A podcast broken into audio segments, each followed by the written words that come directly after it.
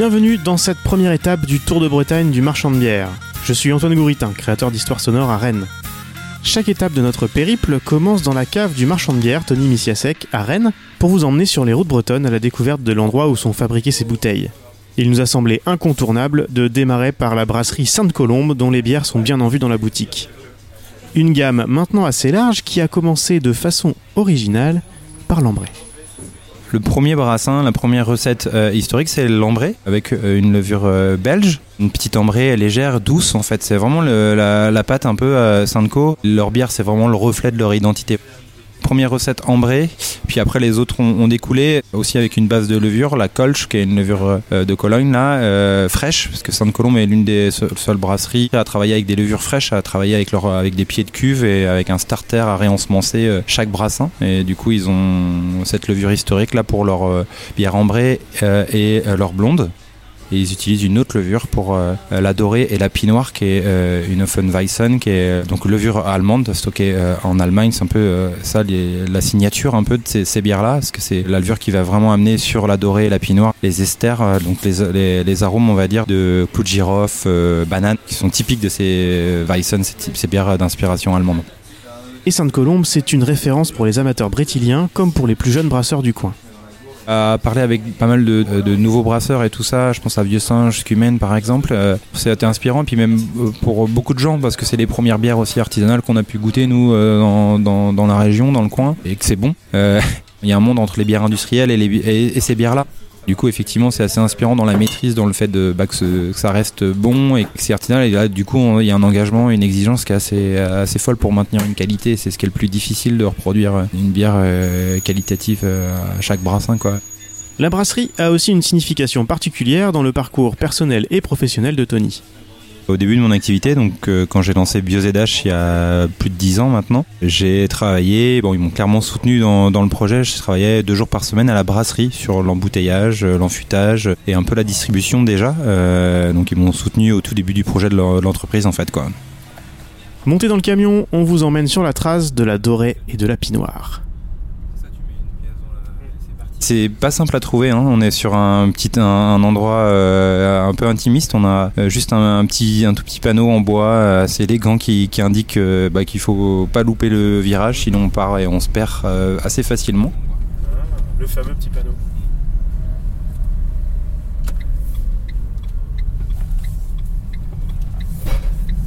C'est bah, après Janzé, autour de Retier, le pays vraiment de la Roche-Chauffée en pleine, en pleine campagne. On s'engage sur un petit chemin et c'est au bout de l'impasse en fait. Euh, on a ce petit corps de ferme euh, avec euh, bah, l'unité de brassage, un petit partie stockage et entouré de champs. euh. Les étiquettes des Sainte-Colombe sont souvent inspirées un peu de ce décor-là. Bonjour. Bonjour, c'est Ronnie. Antoine. Ça va? Et vous, Ouais. brouillard, un truc de fou. Oui, C'est hein. mystique, Pas- pas à En l'aise, 96, Henri et Ronnie, ce petit couple d'Hollandais là qui s'implante sur Janzé et le début de l'histoire c'est qu'en fait euh, Ronnie est infirmière euh, en Hollande et elle n'a pas euh, eu le diplôme équivalent en France. Elle a commencé à brasser un petit peu par euh, dépit, on va dire, avec son mari Henri qui lui est ingénieur en agriculture et tout ça, euh, qui avait trouvé un emploi sur euh, le pays de Janzé. Et donc euh, elle a commencé comme ça à faire sa tambouille un peu euh, dans sa cuisine et a commencé à vendre les premières bières aux voisins, euh, voilà, au pays de la Roche-Chauffée. euh, voilà, c'est le début, tout début de l'histoire, c'est ça en fait. En, milieu, tu, tu vides des sacs, des sacs et des sacs, mais là c'est c'est des poignées, euh, t'as déjà un résultat euh, sur 5 litres. euh. génial pour les tests de recettes. Culturellement, l'ancrage brassage amateur, il était un peu plus marqué euh, en Hollande. En tout cas, la lecture que moi j'en ai, c'est qu'Henri me dit que souvent là-bas est organisé des sortes de braderies où chacun sort un peu avec son savoir-faire dehors. Et euh, lui, euh, du coup, Henri, c'est plutôt Henri qui brassait un peu. Ses recettes plaisaient plutôt en fait au voisinage et du coup, ça a commencé comme ça. Disons que le, ouais, le brassage amateur était déjà un peu plus ancré euh, qu'ici euh, dans les années bah, 90 quoi.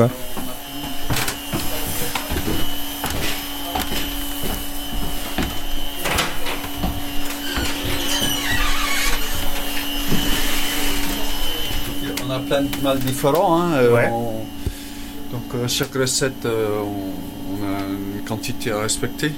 On verse là dedans. Et ça c'est le concasseur. D'accord. C'est moulin à deux rouleaux avec un peu d'espace pour euh, libérer de farine mais ne pas trop écraser parce que les, les enveloppes ils sortent en filtre. Donc il filtre. Là, actuellement, c'est Château. Ouais.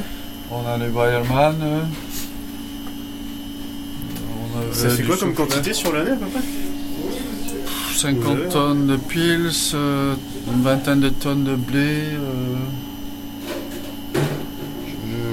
Oui, quand même, ouais. des maltes spéciaux, Munich pas mal, euh, Ouais. Cara, ça c'est pas, bon- c'est pas mal ça.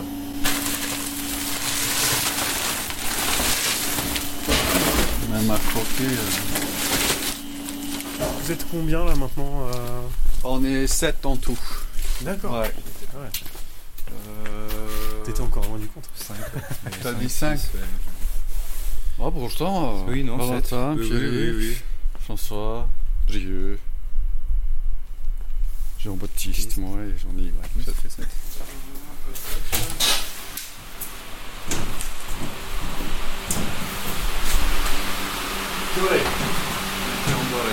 Et là c'est l'hiver qui bah, il est prêt mais euh, le mettre en carton. On, on attend. Donc là c'est chambre chaude. Elle est maintenue à 24 degrés toute l'année. On arrive à mettre 4000 litres. Il y a 4 places de 1000 litres, donc 4, brassins. Taïbouti, bon, c'est la récup, hein, c'est une conteneur maritime isotherme. On chauffe avec le chaudière à côté, euh, ça marche très bien. Il y a effectivement une branche, euh, alors ça c'est plus la partie d'Henri euh, qui est sur le, la distillerie, euh, notamment pour le whisky Rockelf, euh, qui s'est engagé, c'est son dada. Donc là c'est l'alambic dans laquelle on distille. Le fil il est construit puisque pour faire du whisky on- il faut brasser euh, une bière euh, forte, on enlève le houblon mais euh, on est sur les mêmes bases donc euh, le lien il est, il est c'est souvent ça en fait, la une brasserie est adossée à une distillerie. euh, Pour ne pas gêner la fabrication de bière, on, distille, on fermente ici et on, on distille en 8 fois. 7 ou 8 fois, là, parce qu'on met que 300 litres à la fois. Et euh, on, fait, on fait cette distillation sur 2000 litres ça fait une barrique. Que vous gardez après au moins 5 ans, c'est ça que tu dis. 5 ans, ouais. Ouais. Ouais. Bah, minimum 3 ans, mais euh, on- là Mhm. on a maintenu 5 ans, peut-être à terme on essaie de rallonger encore un peu. Mon objectif c'est 7 ans. 7 ans, c'est magique 7. Et les plus vieux pour l'instant, ils sont. Enfin, vous avez commencé ça quand Vous êtes, vous êtes Ah, on n'a rien gardé, Ouais, c'est ça. c'est dommage. Hein. On peut aller dans la, euh, voir dans la cave. Il y a un baril qui va rester longtemps. Ouais. On n'y veut pas qu'on met en bouteille. C'est le premier, euh, c'est le premier single malt donc euh, distillé avec cet alambic. D'accord. On- Donc elle veut pas, Mm. elle, elle reste en. C'est pour notre enterrement. Vous allez boire ça. Tu vois c'est vieil alambic. 1950, ouais. Je suis en train de retaper une deuxième. Euh, le col de bah, le chapeau là, ils Mm. sont en train de le mar- il est prêt, je pense, au Portugal. Et euh, là, un chaudronnier, il va refaire un foyer parce que tout était pourri. Et je veux un agitateur dedans pour faire du rail. Euh, L'alcool de seigle, c'est le meilleur. euh. Mais pourquoi agitateur Parce que c'est trop. Ouais, parce qu'on on fermente l'ensemble. On n'arrive pas à filtrer en, en brassage. Donc tu laisses la farine dedans avec, avec l'ensemble. ben, tu fais tes paliers et quand tout est sucrifié, ben, tu refroidis, mais tu laisses quand même et tu mets la levure et ça fermente ensemble. Par contre, il faut continuer à mélanger parce que ça se dépose. Et donc euh, tu transfères dans l'alambic avec agitateur et là, tu as un alcool hein, génial. On a fait du seigle un peu. C'était compliqué, mais ce qui sort là. Et les vins d'orge qui sont effectivement une cuvée spéciale, c'est un barley wine, donc bière vieillie en barrique. Ça, c'est le trait d'union hein, entre la bière et le vin. Ça va nous amener un- de la complexité en fait aromatique. Donc euh, c'est facile à trouver, Sauternes aussi. Euh, bah déjà, si tu as des barriques sur les mains, et euh, ça nous arrivé de ne pas remplir tous, bah, il- Mm. on a mis de la bière dedans, c'est tout, c'était tout bête, hein, une bière bien corsée, euh, beaucoup d'alcool. Et Ouais, on a fait ça depuis on a les barriques en fait. Mm. On réservait trois. Donc euh, tous les barriques, je sais pas s'il y en a beaucoup. mais- Ouais, il y a, tu vois, Grand Cru. Je note dessus s'il y a eu des Grands Crus, donc il y a n'importe. Ça, ça influence euh, le whisky dedans. Mais il y a des jeunes qui. euh, Là, Grand Cru, il, il a eu. euh, il y a toujours un passage de Grand Cru dedans. Ils sont vieux ça, 90 lui. Ah Oui. Mais une barrique c'est à vie, hein. ça, ça use Oui. pas. Pour le stockage, mais pour les. Pour l'alcool aussi. Ouais, ouais. C'est le temps qui fait adoucir l'alcool. Par contre, si on cherche un peu de tanin, ben, tu laisses un an ou deux dans une barrique un peu plus jeune. Oui. Moi, je peux pas, quand j'ai récupéré un barrique au bout de quatre élevages de vin, j'ai même mon whisky au bout de trois ans, il est presque noir. Hein. On peut pas laisser. euh, on épuise un peu et après on bascule dans une barrique euh, beaucoup plus âgée. Ouais. On a un moyen de de 3, 3 et demi de part de gens. Donc c'est pour ça que j'y arrive souvent ici pour, pour, euh, Ouais. récupérer un petit peu. mais- Surtout que le salon est juste au-dessus, donc du coup, il y a des. non, là, c'est isolé quand même. bien isolé. Ouais, t'as- vous avez bien fait de bien l'isoler parce que tu. Même si c'est une Oh, odeur c'était euh, très pas- agréable. hein, mais... C'était pas prévu Tellement, du tout de stocker des barriques ici, mais mais on c'est sans attend doute- que le barrique, le- la brasserie parte. C'est peut-être mieux. Ah, c'est joli. Il y aura vraiment les arbres? Oui. Ouais, c'est obligatoire. Et c'est toujours une progression maîtrisée. Il y a 10 10% d'augmentation tous les ans. Là, il y a quand même une projection sur un nouveau projet sur Cornu parce qu'ils commencent à être à l'endroit et puis c'est leur lieu d'habitation aussi, avec ce que ça implique euh, comme engagement. euh.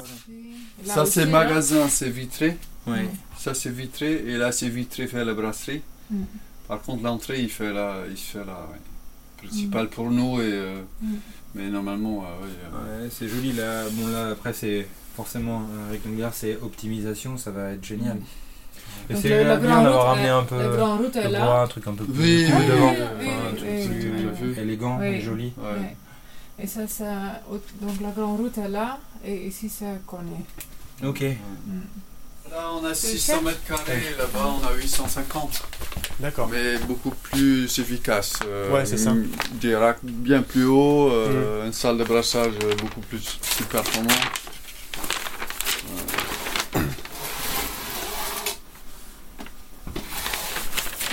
Et parce que vous voulez augmenter aussi beaucoup la production ou pas forcément peu, non, Un petit non, peu bah, seulement, ouais. euh, là on est à 4000, euh, on vise 5000. Ouais.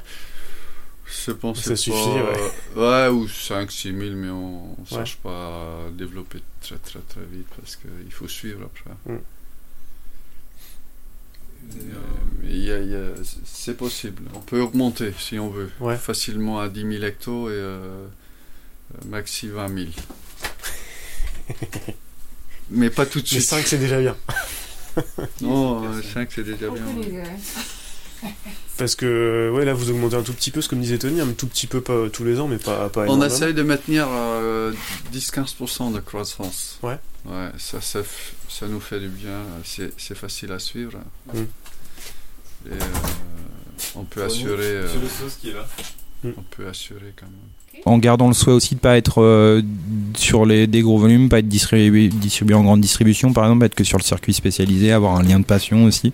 C'est là où nous on intervient, où moi j'interviens aussi. euh, et il y a un vrai lien humain, un lien de passion qui, qui, qui se tient. On, je le dis souvent, mais quand on, on le bar à Sainte-Colombe, rarement on parle de prix, on parle de bière. Quand on, on est avec eux, Euh, il y a, ouais, c'est ça qui prime en fait.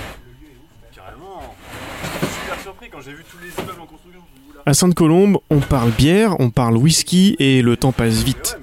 On en aurait presque oublié qu'il fallait charger le camion avec des fûts pour les bars rennais en prévision des transmusicales qui démarraient ce jour-là et en bouteilles pour les fêtes de Noël à venir. Abonnez-vous dans votre application de podcast favorite pour ne pas rater la prochaine étape. Retrouvez toutes les infos sur les breuvages évoqués et la cave du marchand de bière dans les notes de cet épisode et sur marchand-bière.bzh. Le Tour de Bretagne du marchand de bière est une production d'Antoine Gouritin avec BioZH. La musique du générique est issue du deuxième album des Finistériens de Stangala. Le visuel a été réalisé par Clément Droff.